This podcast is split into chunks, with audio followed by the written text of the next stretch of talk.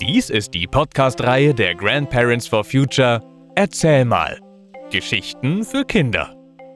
Jeden Freitag erscheint hier eine andere spannende neue Folge. Und jetzt viel Spaß beim Zuhören.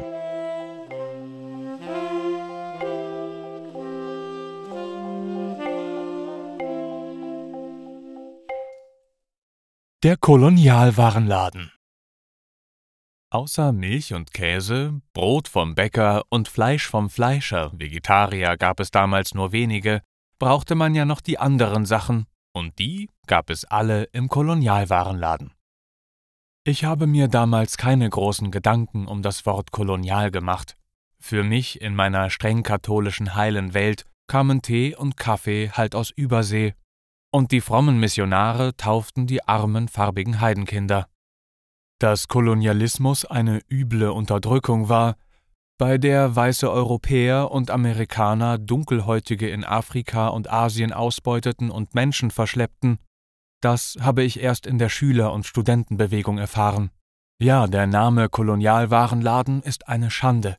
Und der Sarottimor, der mit arabischem Turban und Pumphosen über die Schokoladentafel spazierte, ist blanker Rassismus. Aber zurück zu Herrn F. im Vorbau des Feldschlösschens in meiner Kindheit. Der Laden war mittelgroß und hinter der Theke standen Herr F., seine Frau und sein Sohn. Alle kräftig und stämmig. Und wenn man eintrat, fragten sie freundlich: Was darf es denn sein? Ich holte meinen Einkaufszettel aus dem Korb und sagte: Ein Pfund, so sagte man damals für 500 Gramm, Erbsen. Dann drehte Herr F. sich um zu seinem Regal mit den vielen hölzernen Schubladen und Schütten, nahm die Schaufel aus Metall und füllte die getrockneten Erbsen in eine braune Papiertüte. Die Erbsen wurden dann auf der großen Waage abgewogen. So ging es weiter von Schublade zu Schütte und wieder zur Waage, bis ich meinen Zettel abgearbeitet hatte. Da das alles Zeit brauchte, unterhielt man sich auch und ja, man kannte sich. Einkaufen war ein Erlebnis. Denn in der großen Glastheke, hinter der Familie F stand, waren Wein und Spirituosen, Schokolade und Bonbongläser. Meistens erhielt ich auch ein Bonbon aus einem der Gläser. Ja, aber was war der Laden neben der schönen Erinnerung? Das war in unserer Sprache heute der klassische Unverpacktladen. Gut und frisch, ohne Plastik, ohne Alu, ohne Tetrapack. Die braune Papiertüte reichte und bei Tee und Kaffee brachte man seine Dose von zu Hause mit. Natürlich können wir nicht zurück in die 50er.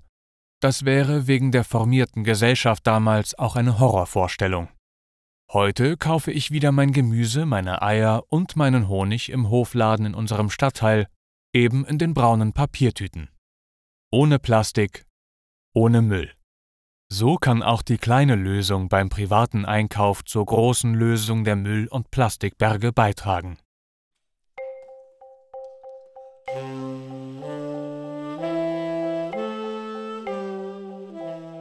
Das war der Kolonialwarenladen, gelesen von Matthias Wieck.